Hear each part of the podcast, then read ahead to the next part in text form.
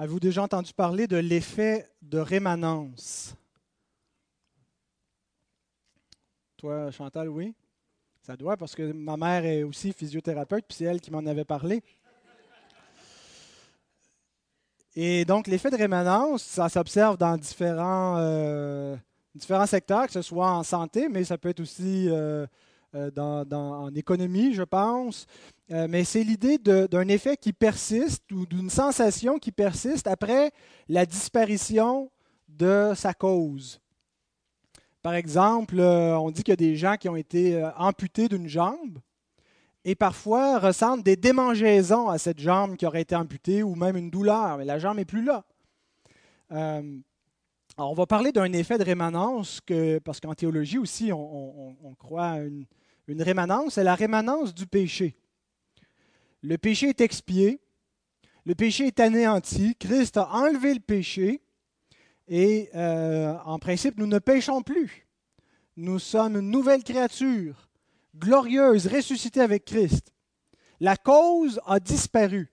Et pourtant, le péché subsiste. Il est rémanent.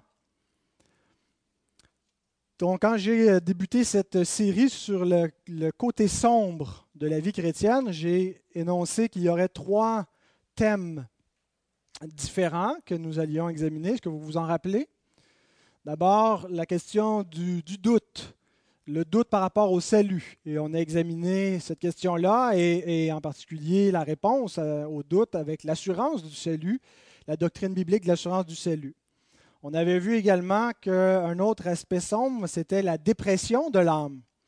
Euh, et on a, fait cinq messages, vu cinq prédications euh, en réponse à cette question-là, ce problème qu'on peut rencontrer dans notre vie, parfois d'avoir l'âme déprimé. Et le troisième thème, c'est le péché dans la vie du chrétien. ce sont des choses qui sont interreliées. Parfois, le, péché peut nous déprimer, nous enlever notre assurance. c'est, tout, tout, interrelié, mais on va voir plus spécifiquement la question du péché rémanent. Il ne va pas simplement être question dans cette dernière section, euh, je prévois apporter là cinq messages sur ce thème-là, mais il ne sera pas juste question du péché dans notre vie, mais de la croissance chrétienne normale. Euh, des fruits qu'on est censé euh, porter ou euh, du possible retard dans notre croissance, comment est-ce qu'on doit expliquer ça, la sanctification. Euh, voilà, on va examiner ces, éléments-là. Et j'imagine qu'à moins de croire à la doctrine du perfectionnisme, comme l'enseignait John Wesley et ses successeurs, que un chrétien peut atteindre un état où il ne pêche plus du tout, il est totalement sanctifié. Euh, je, si vous croyez cela, ce n'est pas parce qu'on vous l'a prêché, parce qu'on ne le croit pas, ceux qui ont la charge de l'enseignement ici. On ne prêche pas la doctrine du perfectionnisme. Et donc, à moins de croire à cette doctrine, j'imagine que chacun d'entre nous, euh, reconnaît qu'il y a euh, encore du péché dans notre vie, que le péché demeure une réalité, même après être devenu un enfant de Dieu. Mais le péché n'est jamais quelque chose de banal. De dire que le péché continue, qu'il n'y a rien à faire, qu'il va toujours être là, ne devrait pas nous amener à jeter l'éponge vis-à-vis de notre péché, puis à dire, euh, euh, à, considérer que c'est quelque chose qui est somme toute banal. Euh, si, on pêche et qu'on n'a pas vraiment à s'inquiéter de cela. En fait, le péché n'est pas banal et Parfois, il peut même euh, venir nous troubler, venir même nous décourager. On se dit à soi-même, je pensais que j'en avais fini avec ça. Je pensais que, ça y était. Je pensais que je ne retomberais plus de cette façon-là. Et on est découragé de nous-mêmes. On est découragé de nos circonstances, de notre vie de famille, de, des propos qui sortent de notre bouche, des pensées que nous avons, des actions secrètes que nous commettons. Et euh, peut-être même certains sont troublés au point de, penser qu'ils ne sont même pas des chrétiens parce qu'ils pêchent encore. Euh, certains se sont certainement remis en question. Je me souviens, moi, peu de temps après ma conversion, mon, assurance a été totalement perdue. Pendant quelques heures, j'étais certain que je venais de compromettre totalement mon salut, que j'avais, si j'avais eu la vie éternelle, bien, je venais de la perdre parce que j'avais péché gravement à mes yeux. Et puis, euh, ça m'a vraiment découragé. Thomas Adams, qui était un puritain, écrit ceci. Il dit, La conviction de péché peut parfois être plus grande et laisser plus d'impression que la grâce. Cependant, elle n'est pas plus grande que la grâce. Un homme ressent la douleur de son doigt plus intensément qu'il ne ressent le bien-être de son corps entier. Pourtant, il sait que la douleur à un doigt n'est rien d'aussi important que le bien-être du corps entier. Donc c'est parfois de cette manière que nous nous sentons. Euh, on ressent euh, la misère de notre péché. Euh, Luther disait du vieil homme, je croyais l'avoir noyé, ce bougre, et le revoilà le sacré nageur qui refait surface dans notre vie, qui n'était pas noyé dans le baptême, mais qui est euh, le vieil homme de péché qui euh, se manifeste encore dans notre vie. Alors, est-ce normal de pécher encore? Ça dépend de ce qu'on veut dire. Si on veut dire est-ce que le péché est acceptable pour un chrétien, la réponse est non. Le péché n'est jamais acceptable. Le péché n'est jamais justifié par le fait qu'il est inévitable. Et donc, euh, euh, on ne peut, euh, peut, pas considérer qu'il est normal dans ce sens-là, dans le sens de acceptable de pécher. Mais est-ce qu'il est, est attendu, certain que nous allons encore pécher comme croyants? La réponse est oui. L'apôtre Jean nous écrit ceci. 1 Jean, chapitre 1, versets 6 à 10. Si nous disons que nous sommes en communion avec lui, et que nous marchions dans les ténèbres, nous mentons et nous ne pratiquons pas la vérité. Mais si nous marchons dans la lumière comme il est lui-même dans la lumière, nous sommes mutuellement en communion. Et le sang de Jésus, son Fils, nous purifie de tout péché. Si nous disons que nous n'avons pas de péché, nous nous séduisons nous-mêmes et la vérité n'est point en nous. Si nous confessons nos péchés, il est fidèle et juste pour nous les pardonner et pour nous purifier de toute iniquité. Si nous disons que nous n'avons pas de péché, nous le faisons menteur et sa parole n'est point en nous. Ce n'est pas le texte que je vais exposer ce matin, mais simplement pour introduire la question du pécheur en communion avec Dieu. L'apôtre Jean commence par exclure les faux croyants. Quelqu'un qui dit connaître Dieu alors qu'il persiste à marcher dans son péché sans repentance, sans s'en détourner. Et il dit, une telle personne, s'il prétend connaître Dieu, est un menteur. Euh, un vrai croyant, c'est quelqu'un qui cherche à pratiquer la vérité, qui marche dans les commandements de Dieu. Et euh, par contre, ce n'est pas quelqu'un qui ne pêche plus.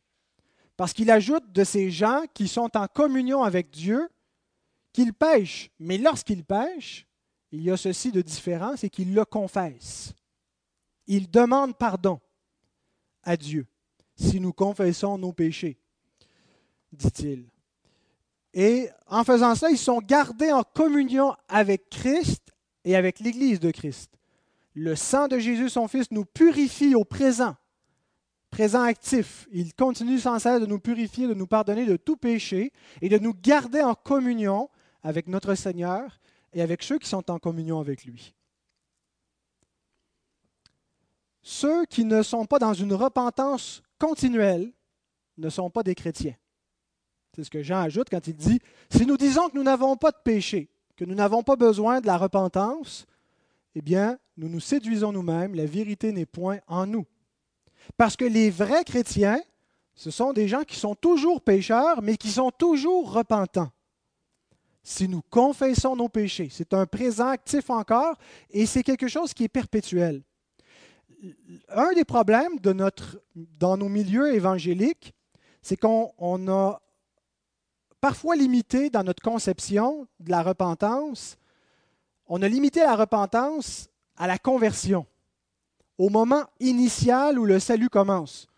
Tu t'es repenti, c'est un acte passé, tu as confessé ses péchés, tu t'en es détourné, c'est fini. Et il y a certainement un moment initial à la repentance qui, est prédominant au moment de la conversion. Mais la repentance est quelque chose qui caractérise la vie chrétienne continuelle. Luther, dans sa première de ses 95 thèses qui, ont commencé la réforme en redécouvrant et en proclamant l'évangile de Jésus-Christ, sa première thèse dit ceci. En disant Faites pénitence, dans Matthieu 4, 17, notre Seigneur et Maître Jésus-Christ a voulu que toute la vie des fidèles soit une pénitence. Luther dénonçait l'usage de la pénitence dans l'Église catholique sans repentance, sans vraie repentance, où on, avait une espèce de, pénitence euh, sacramentelle, instrumentale. Tu fais telle prière, tu fais tel rituel, euh, tel confesse, et c'est ça la, repentance que le Seigneur exige. Mais Luther dit ce n'est pas du tout ça la vraie repentance. Ce n'est pas juste euh, quelque chose de, ponctuel et, qui. C'est une vraie repentance du cœur où le chrétien euh, est, constamment contrit à cause de son péché et, constamment implore la grâce du Seigneur. Et c'est donc, euh, et si on transpose ça, nous, on n'a pas un usage sacramentel de la pénitence dans nos milieux évangéliques, mais par contre, on fait un mauvais usage parfois de la repentance en la limitant simplement à la conversion, puis on oublie ça après ça pratiquement pour le reste de la vie chrétienne, euh, alors que elle devrait être une réalité continuelle. Jean nous dit qu'un enfant de Dieu, c'est quelqu'un qui confesse constamment ses péchés à Dieu et qui, à cause de cela, est constamment pardonné et maintenu en communion avec Dieu. La preuve qu'on est né de nouveau, ce n'est pas l'absence de péché. Ce n'est même pas une diminution dans la gravité ou la fréquence de nos péchés. Ce n'est pas premièrement ça. J'espère qu'il y aura une diminution dans la gravité d'un péché, euh, qu'on ne sera pas dix ans après notre conversion au même stade ou pire que là où nous étions avant de rencontrer le Seigneur. Mais la marque la plus fondamentale, euh, ce n'est pas donc le degré de, ou l'absence de péché, c'est la repentance continuelle. Et j'aimerais citer à nouveau un autre penseur, Kevin DeYoung, un contemporain cette fois, qui dit dans son livre sur la sanctification, En ce qui concerne la sanctification, la direction où vous allez est plus importante que l'endroit où vous êtes rendu. C'est extrêmement pertinent de comprendre ce que ça veut dire. Autrement dit, il y a peut-être des non-chrétiens qui ont une vie plus exemplaire, qui ont une, conduite externe euh, moins, moins pécheresse qu'un nouveau croyant, ou même qu'un croyant de plus longue date. Mais l'un est tourné vers l'enfer, parce que même s'il mène une meilleure vie, il n'est pas dans la repentance continuelle pour ses péchés, et en apparence, tout semble aller bien, mais il est orienté vers l'enfer puisqu'il ne se repent pas de ses voies. Tandis que l'autre, peu importe où il est rendu dans sa croissance, il est orienté vers le Christ parce qu'il est repentant. Et c'est exactement ce que Jésus nous enseigne dans la parabole du publicain et du pharisien dans Luc 18, versets 13 et 14. Le publicain, se tenant à distance, n'osait même pas lever les yeux au ciel, mais il se frappait la poitrine en disant Ô Dieu, Sois apaisé envers moi qui suis un pécheur. Je vous le dis, celui-ci descendit dans sa maison justifié plutôt que l'autre. Pourtant, le pharisien menait une bien meilleure existence. Il extérieurement semblait pratiquer davantage les commandements de Dieu, dans les moindres détails, donner la dîme, s'occuper des pauvres, mais pourquoi est-ce qu'il n'a pas été justifié? Parce qu'il n'est pas repentant de ses péchés. Donc, ce n'est pas là où nous sommes rendus par rapport au péché qui détermine si nous sommes un saint, mais c'est la repentance. Et la repentance, ce n'est pas juste quelque chose qui a été fait dans le passé, puis dorénavant, on marche par notre perfection de juste, mais c'est quelque chose de continuel.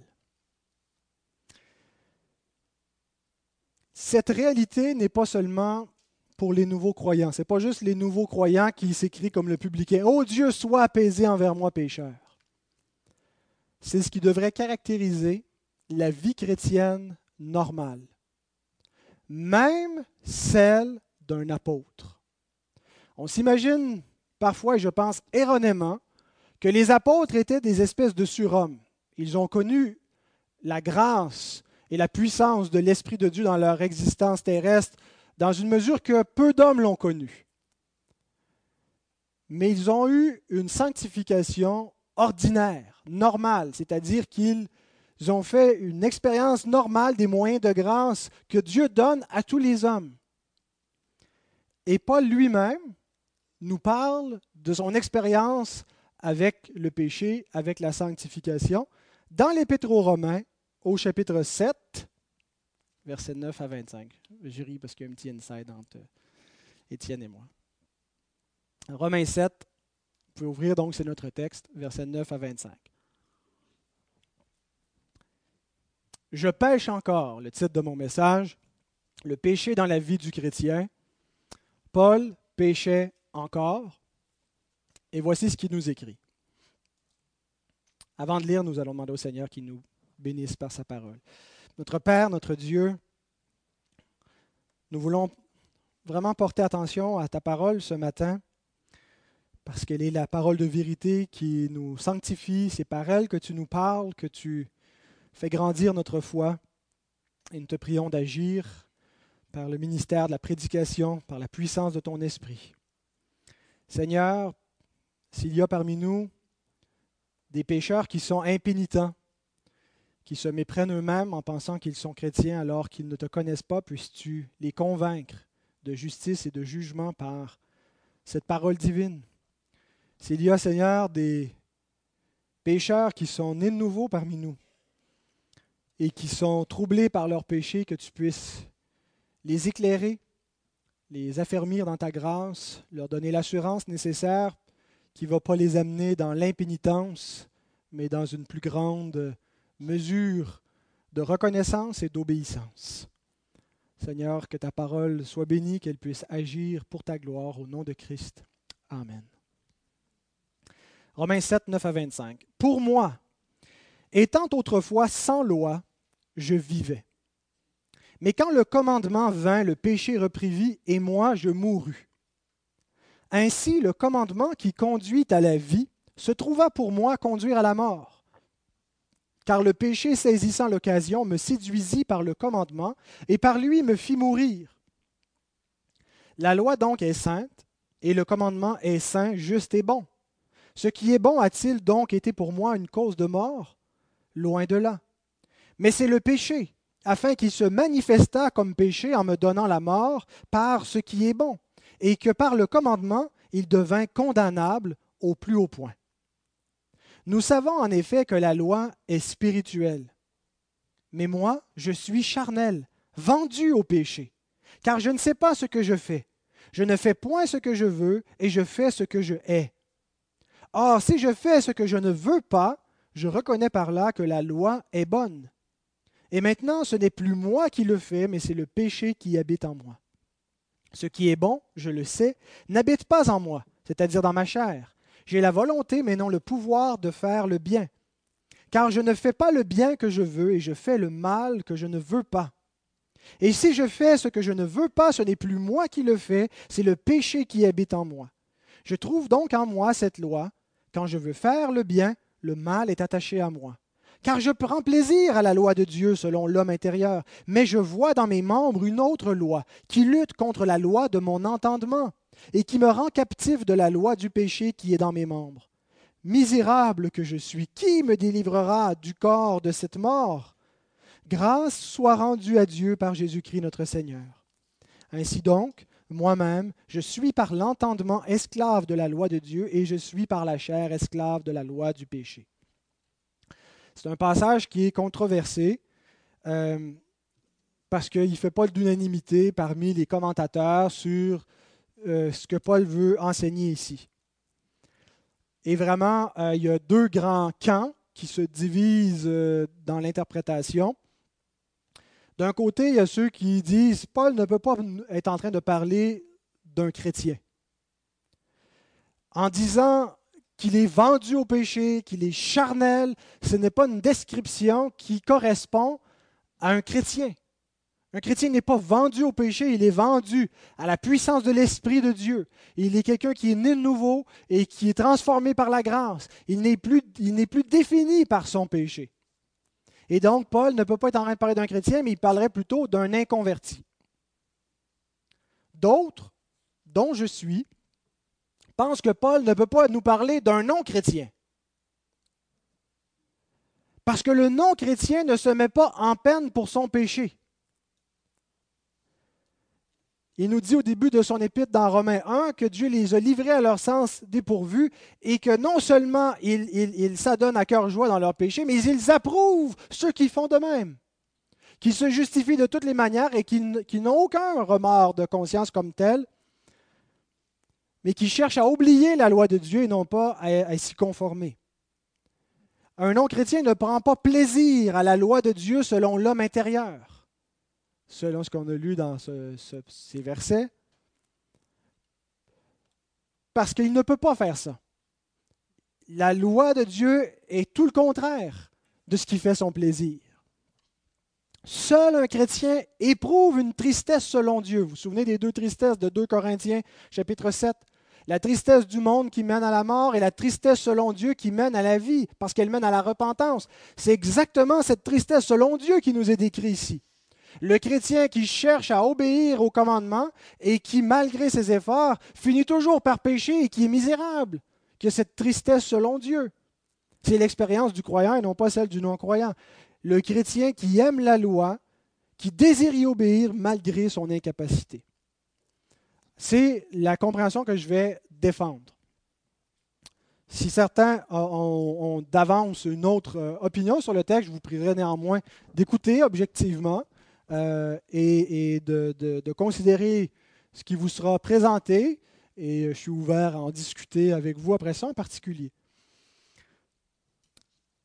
On ne pourra pas examiner chaque verset parce que euh, c'est un long texte. On pourrait amener plusieurs messages si on y allait verset par verset pour exposer tout ce qui est là, mais euh, et, il y a des articles très très longs, même de centaines de pages pour essayer de défendre la position que je veux présenter, l'autre euh, position aussi.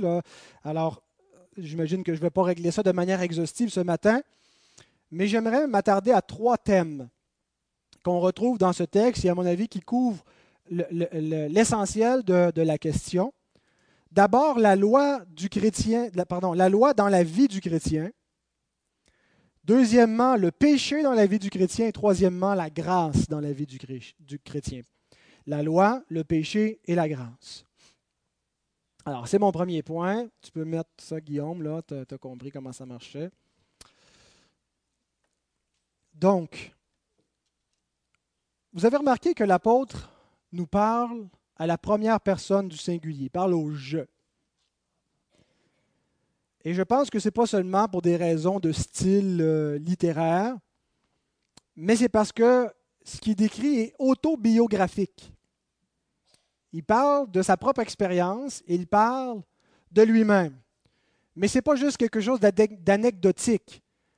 Il nous décrit à partir de, lui-même, de sa propre vie, ce qui est la même réalité pour tous les croyants. Donc ça s'applique à nous, c'est normatif, même si il parle au jeu.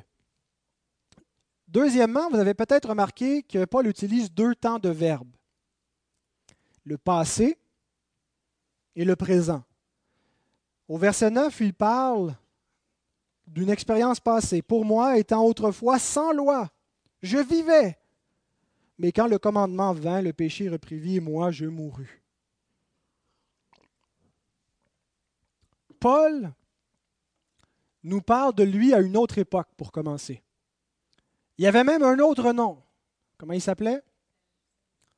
Saül. Ben, ben, il y en a qui disent Saül, il y en a qui disent Saul. Saul de Tarse. Ça dépend comment on lit ou des, traductions. Donc, Saul de Tarse, c'était Paul avant de rencontrer Jésus-Christ. Et il vivait sans loi. Pourtant, il se décrit ailleurs comme un pharisien irréprochable à l'égard de la justice de la loi selon les standards de l'homme.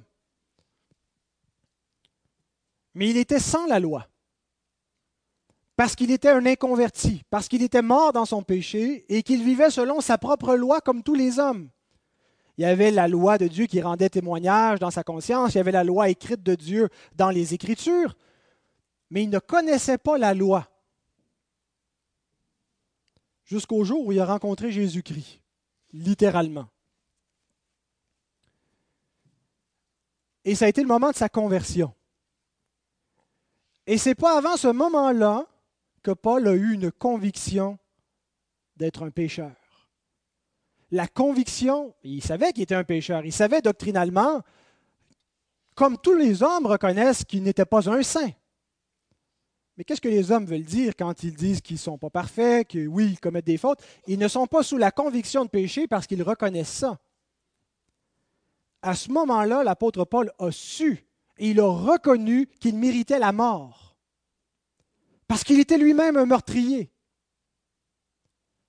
Ah, il, se décrit comme cela quand il a cautionné le meurtre d'Étienne en gardant les vêtements de ceux qui le lapidaient et qui est animé d'un zèle sanguinaire pour persécuter l'Église du Seigneur, pour verser le sang des chrétiens et les faire souffrir. Il n'avait pas vu avant de rencontrer le Christ qu'il était plein d'un orgueil, qu'il servait des idoles, le, Dieu du moi, d'un prestige et de sa propre gloire parmi les hommes de sa génération. Et il dit donc que quand il a été convaincu de son péché, je mourus. Autrefois, je vivais. J'étais sûr que j'avais la vie éternelle, que tout était bien pour moi, jusqu'au jour où je mourus où la loi m'a condamné à mort, où j'ai été convaincu que je suis un pécheur qui mérite de mourir. Et ce revirement dans la conscience de Paul n'a pas produit une conviction temporaire, n'a pas produit un état euh, qui a juste stimulé ses émotions pour une soirée, pour un instant, mais a amené un revirement permanent. Une conviction qui va l'accompagner pour le restant de ses jours, qu'il est convaincu d'être un pécheur, de mériter la mort et de n'avoir d'autre secours que la grâce de Dieu manifestée en Christ. Et il nous décrit après ça son expérience à partir de ce moment-là, et là il parle même au présent, comme quelqu'un qui est déchiré, qui veut obéir à la loi de Dieu parce qu'elle est le standard de la perfection et qui représente la volonté de Dieu, mais sans cesse le péché est attaché à lui et il ne peut pas y arriver parfaitement. Tôt ou tard, il pêche. Et il s'écrit au verset 24, Misérable que je suis, qui me délivrera du corps de cette mort? Que s'est-il passé par rapport à la loi dans l'expérience de Saul et de Paul?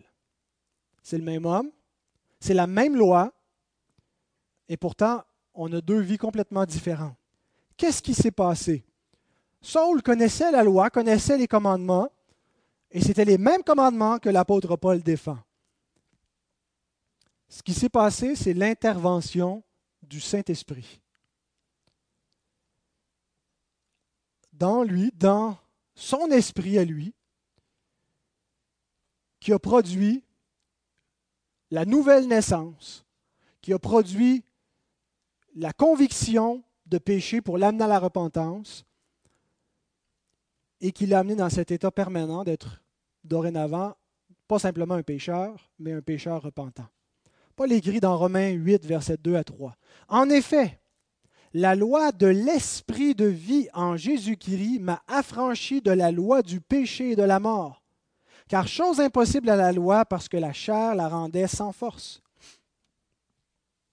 La loi de Dieu en elle-même n'a pas l'efficacité pour convaincre un pécheur, parce que le pécheur est mort. La loi peut le condamner, et la loi va condamner des pécheurs, mais elle n'a pas la capacité de le sanctifier, n'a pas la capacité de, de, produire en lui cette conviction qui l'amène à la repentance et qui change son comportement. Mais l'Esprit Saint, nous dit Jésus, va convaincre le monde de péché, de justice et de jugement, dans Jean 16. Et lorsque le Saint-Esprit prend la loi de Dieu et l'applique à un pécheur, celui-ci s'écrit Malheur à moi, je suis un pécheur. Il passe d'une personne complètement indifférente, complètement certaine qu'il est pas pire que les autres, qu'il est certainement acceptable aux yeux de Dieu, qui ne mérite pas d'aller en enfer, à un pécheur convaincu par la justice de Dieu, perpétuellement repentant. Et la différence, c'est le Saint-Esprit qui utilise la même loi, mais qui l'applique efficacement dans le cœur du pécheur. Et c'est pour cela que Paul dit que même si elle, semble à première vue produire un effet négatif, la loi est sainte, juste et bonne parce qu'elle met en évidence le péché dans le pécheur. Ce n'est pas qu'elle fait multiplier le péché, mais c'est que le péché n'est pas conscient aux yeux du pécheur ou n'est pas pleinement conscient à sa juste mesure jusqu'à ce que l'Esprit le mette en évidence. Ceux qui vivent sans la loi n'ont pas conscience d'eux-mêmes, de ce qu'ils sont. Ceux qui ne connaissent pas la loi de Dieu parce qu'ils n'ont pas l'Esprit de Dieu ne savent pas ce qu'ils sont, ne se voient pas leur juste valeur. Et pas dans le sens qu'il y a un problème d'estime, ils ont une trop grande estime d'eux-mêmes.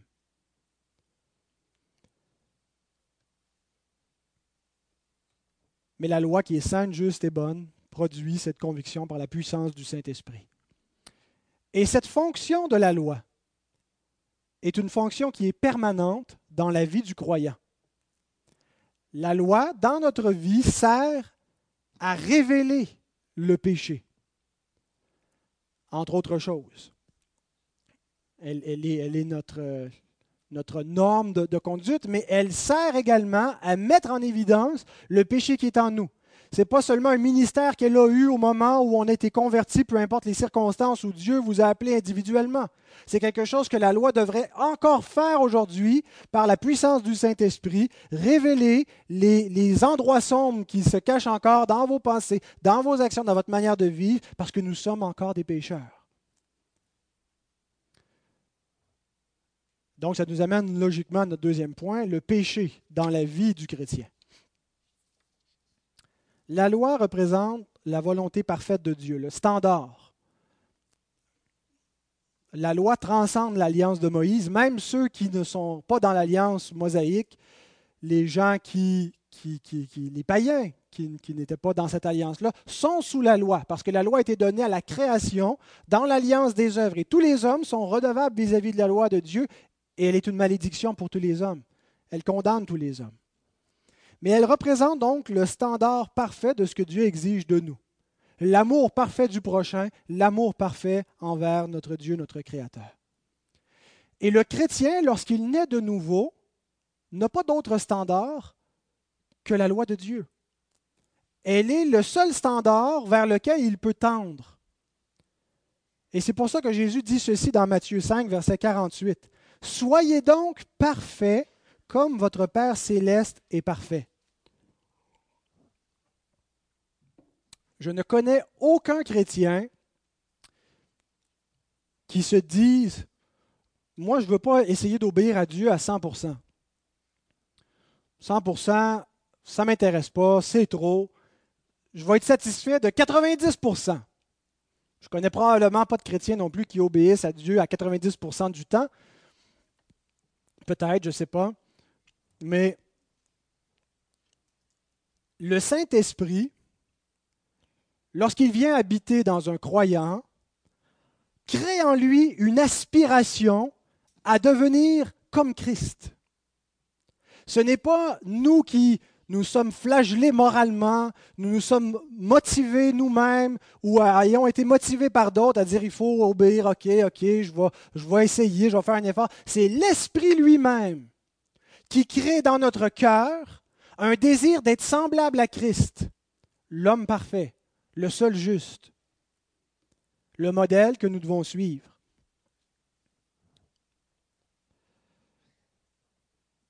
Et Paul, lorsqu'il décrit dans le chapitre suivant, au chapitre 8, le, ministère de l'Esprit, qui crée en nous des soupirs, il dit ceci, euh, Romains 8, versets 23 à 24, Nous aussi qui avons les prémices de l'Esprit, nous aussi nous soupirons en nous-mêmes en attendant l'adoption, la rédemption de notre corps, car c'est en espérance que nous sommes sauvés. Être sauvé en espérance, veut dire, entre autres choses, que nous allons encore pécher même après que le Saint-Esprit nous ait régénérés et ait fait sa demeure en nous. Le péché habite encore en nous. Et à cause de cela, il y a ce soupir perpétuel en nous pour un monde sans péché et pour une, une existence propre sans péché. Mais malgré cette aspiration à être parfait comme notre Père céleste est parfait, le chrétien est sans cesse buté à la réalité qu'il est encore un pécheur. Et Paul nous décrit ceci. Relisons ensemble quelques versets que nous avons lus tantôt, Romains 7. Nous savons en effet que la loi est spirituelle, mais moi je suis charnel, vendu au péché, car je ne sais pas ce que je fais, je ne fais point ce que je veux et je fais ce que je hais. Or, si je fais ce que je ne veux pas, je reconnais par là que la loi est bonne. Et maintenant, ce n'est plus moi qui le fais, mais c'est le péché qui habite en moi. Ce qui est bon, je le sais, n'habite pas en moi, c'est-à-dire dans ma chair. J'ai la volonté, mais non le pouvoir de faire le bien. Car je ne fais pas le bien que je veux, et je fais le mal que je ne veux pas. Et si je fais ce que je ne veux pas, ce n'est plus moi qui le fais, c'est le péché qui habite en moi. Je trouve donc en, en moi cette loi. Quand je veux faire le bien, le mal est attaché à moi car je prends plaisir à la loi de Dieu selon l'homme intérieur, mais je vois dans mes membres une autre loi qui lutte contre la loi de mon entendement et qui me rend captif de la loi du péché qui est dans mes membres. Quelques remarques sur ce combat que Paul nous décrit avec le péché. D'abord, lorsqu'il dit qu'il est charnel et vendu au péché, il ne veut pas dire qu'un chrétien est sous la même captivité du péché qu'un non-chrétien. Il ne veut pas dire que le chrétien ne connaîtra aucune puissance, n'a aucune puissance dans sa vie contre le péché. Il n'est pas en train de nier ce que l'Écriture dit ailleurs, qu'il y a une puissance nouvelle, d'une vie nouvelle, de, la puissance de l'Esprit de Dieu pour lutter contre le péché. Il n'est pas en train de dire non plus que le chrétien ne connaîtra jamais aucune victoire ni aucun progrès spirituel dans la sanctification. Mais ce qu'il nous dit, c'est que jusqu'à la résurrection d'entre les morts, son corps va être lié avec le péché. Le péché est anéanti, mais c'est en principe. On est sauvé en espérance. On a les arts de l'esprit, on a un dépôt de ce que Christ nous a acquis au calvaire, mais on n'a pas encore la pleine rédemption de notre corps. On la possède en espérance seulement. Et donc, on n'est pas capable de ne pas pécher. Avez-vous déjà fait l'expérience? Avez-vous déjà, comme Michael dit, je ne vais plus jamais désobéir. Je vais toujours dire oui, Seigneur. On ne le fait pas de manière nécessairement générale comme ça sur tous les aspects de notre vie, mais ne vous est-il jamais arrivé de, prendre cette résolution en vous-même? Avant, on sait qu'on a, je sais pas, on a une conversation sérieuse à avoir avec notre femme, notre époux. on se dit là, je vais garder mon calme. Je vais écouter ce qu'elle a à dire. Je vais écouter jusqu'à la fin. Puis elle n'a pas dit la deuxième phrase que tout de suite on est en train de se justifier. Puis pourtant on avait pris la décision. Non, je vais, je vais me taire, je vais écouter. Mais pourquoi, Seigneur? Pourquoi je ne suis pas capable de me la fermer? Pourquoi je ne suis pas capable de juste admettre ma faute? J'avais pourtant résolu. Ou on, doit reprendre notre enfant. On sait que, je ne sais pas, il y a eu des, mauvais résultats à l'école. Et, on se parle, on veut se calmer avant. Dire, je ne vais pas m'impatienter. Je vais pas, je vais pas, je vais garder mon calme.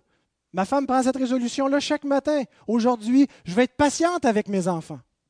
Et chaque soir, elle se repent.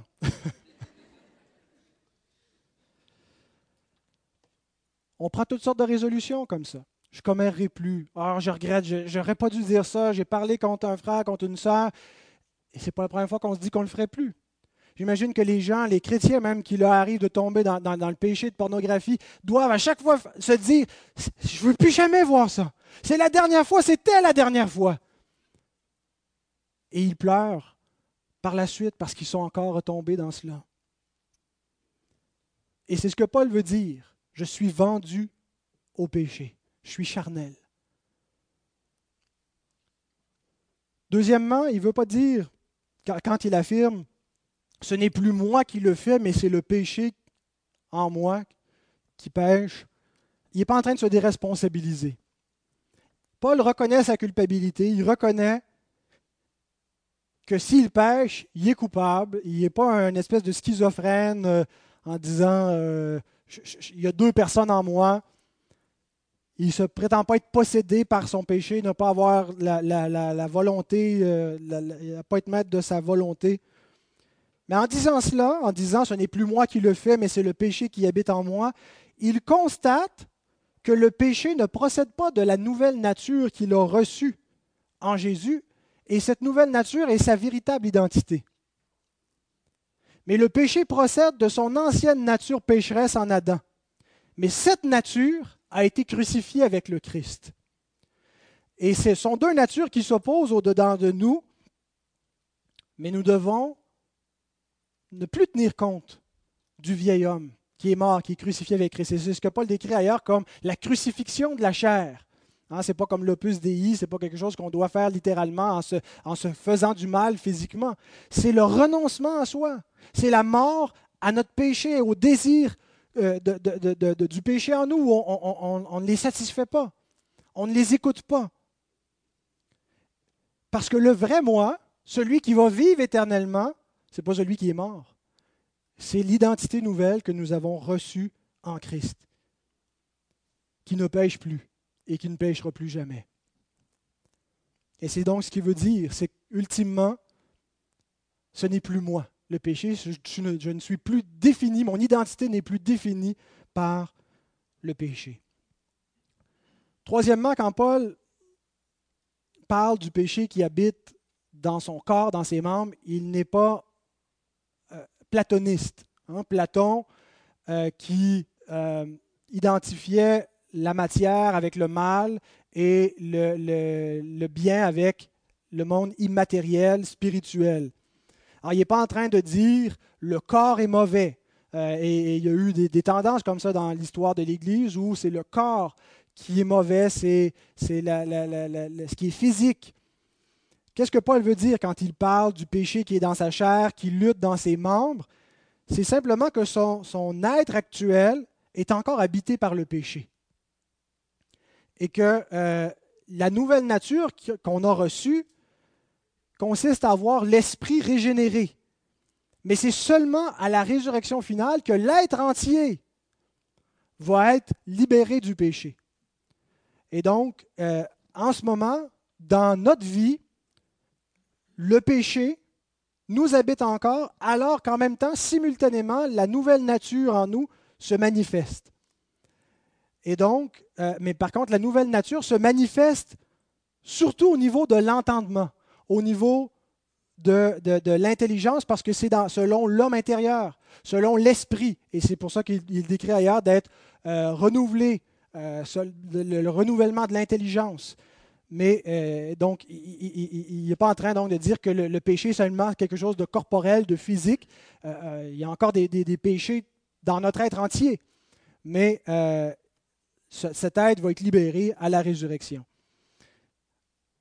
Quatrièmement, lorsque il décrit cette condition-là, il n'est pas en train de dire c'est un état de fait, on ne peut rien y faire et il faut l'accepter. Nulle part l'Écriture ne présente l'idée que le péché est une fatalité contre laquelle on doit se résoudre, dire je ne peux rien y faire, et, de demeurer passif, attendre que ça se passe, j'attends les bras croisés, que Jésus vienne me ressusciter. Paul ne nous présente pas le portrait d'un homme qui attend passivement la glorification en se disant À quoi bon? Je suis un pécheur, il n'y a rien à faire. Il nous présente le portrait d'un homme qui lutte et qui ne peut pas accepter le fait du péché, même si c'est un fait. Il sait, cet homme-là, qui, sera sans péché seulement à la résurrection, mais il va combattre jusqu'à sa mort. Le chrétien est sans cesse repentant. On ne peut pas dire, à cause de la rémanence du péché, on a une licence pour pécher. À cause que le péché va se répéter dans notre vie, qui demeure, ça nous donne le droit de pécher. Pardonne-moi Seigneur, c'est le refrain de la vie du chrétien. Et c'est seulement par la grâce qu'on peut avancer, qu'on peut mener ce combat efficacement contre le péché et qu'on est préservé par Dieu jusqu'à la fin. Et donc, ça nous amène à notre dernier point, la grâce dans la vie du chrétien. En lisant Romains 7, en écoutant la description que je vous fais du chrétien, ça peut nous donner l'impression qu'un chrétien, c'est quelqu'un qui vit constamment sous la culpabilité, qui vit de continuels échecs, qui est malheureux comme les pierres. Et il est vrai que Paul s'écrit, Misérable que je suis, qui me délivrera du corps de cette mort Mais qu'est-ce qu'il ajoute immédiatement au verset suivant? Grâce soit rendue à Dieu par Jésus-Christ notre Seigneur. Pourquoi est-ce qu'il dit ça? Il répond à sa question. Qui me délivrera du corps de cette mort? Alléluia le Seigneur Jésus. Le Seigneur Jésus me délivrera du corps de cette mort. Le chrétien n'est pas malheureux. Pourquoi? Parce qu'il n'est pas abandonné seul avec son péché. Dieu ne lui dit pas, tu es un pécheur misérable, puis ça va être comme ça toute ta vie, puis endure. Mais il lui donne la grâce du Seigneur Jésus-Christ. Qu'est-ce que ça change concrètement? Comment est-ce que le Seigneur Jésus nous secourt? Trois points rapidement en terminant. Premièrement, lorsque le chrétien pêche, il n'est pas condamné. Et c'est toute la différence entre le non-chrétien qui pêche. Paul nous dit qu'il s'amasse un trésor de colère pour le jour de la colère par son endurcissement et son impénitence. Tant qu'il refuse de se repentir, c'est ça l'impénitence, qu'il continue dans son péché sans le confesser, sans chercher à s'en détourner, il s'amasse un trésor de colère pour le jour de la colère. Pas le chrétien. Le chrétien, lorsqu'il pêche, il le confesse et il est pardonné. Aucune condamnation. Nous avons lu et relisons encore 1 Jean 1,9 et le verset 1 du chapitre suivant. Si nous confessons nos péchés, il est fidèle et juste pour nous les pardonner, pour nous purifier de toute iniquité. Mes petits enfants, je vous ai écrit ces choses afin que vous ne péchiez point, afin que, que vous vous éloigniez du péché. Mais, et si quelqu'un a péché, nous avons un avocat auprès du Père, Jésus-Christ le juste. Il ne dit pas parce que Dieu est miséricordieux, plein d'amour, il nous pardonne. C'est intéressant, hein, il, il, se réfère à la justice de Dieu. Parce que Dieu est juste, il nous pardonne. Comment ça? Parce que Dieu, parce qu'il est juste, ne peut pas condamner celui qui invoque la justice du Christ pour être justifié. Celui qui se réfugie en Jésus et qui plaide ce que Christ a accompli, la justice de Jésus, notre avocat, le juste, ne peut pas être condamné. Parce que Christ a été condamné à sa place. Et parce que le Père est juste, il ne condamnera pas les mêmes péchés deux fois. Deuxièmement, Jésus nous secourt parce qu'il est un souverain sacrificateur vivant. Vous savez, on peut penser que le système sacrificiel est aboli, dans l'Ancienne Alliance. En fait, c'était juste l'ombre de la réalité qui était vraiment nécessaire, d'avoir un souverain sacrificateur éternel qui allait faire assurer une médiation parfaite entre des pécheurs et Dieu. Et notre souverain sacrificateur est vivant et il est éternel et on a besoin de lui, on a besoin d'un prêtre pour s'approcher du Père. Et c'est Jésus. Il est vivant et il est compatissant. Et il vient au secours de ceux qui sont faibles lorsqu'ils crient à lui. L'Épître aux Hébreux nous présente ça d'un bout à l'autre, et vers la fin de l'Épître aux Hébreux nous parle du péché qui nous enveloppe si facilement. Mais qu'est-ce qu'elle nous dit de faire à ce moment-là? De porter les regards sur Jésus, c'est-à-dire de crier à lui, de l'invoquer. Lui seul nous délivre. Reconnaissons que Jésus nous a délivrés de la puissance du péché, que s'il y a eu une conversion dans notre vie, si nous avons été sortis de la vie de péché que nous menions, si nous avons vu notre péché et nous nous en sommes détournés, c'est le Christ qui l'a fait pour nous. mais pas simplement de manière générale, nous devons le reconnaître, pas simplement dans la sanctification de manière générale, mais de manière aussi ponctuelle et spécifique. Lorsque nous disons, Seigneur Jésus, viens à mon secours maintenant, maintenant Seigneur. Est-ce que vous avez jamais expérimenté à l'instant même une délivrance, la tentation qui s'estompe, une grâce particulière qui vient nous soutenir pour nous, enlever le goût du péché? Donc Christ nous secourt. Et, le dernier, la dernière façon, Jésus va nous délivrer totalement à la glorification finale. Philippiens 3, 20, 21 mais notre cité à nous est dans les cieux, d'où nous attendons aussi comme sauveur le Seigneur Jésus-Christ, qui transformera le corps de notre humiliation en le rendant semblable au corps de sa gloire, par le pouvoir qu'il a de s'assujettir toutes choses. Si vous avez été attentif, vous avez remarqué les trois grands thèmes, ces, ces trois derniers points.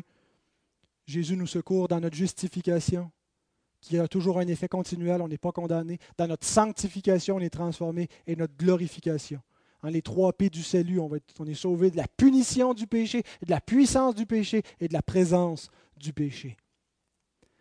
Mais ça a un effet immédiat sur nous d'attendre cela, cette glorification. Ce n'est pas juste quelque chose qui est bon pour l'avenir, c'est bon maintenant. Pourquoi?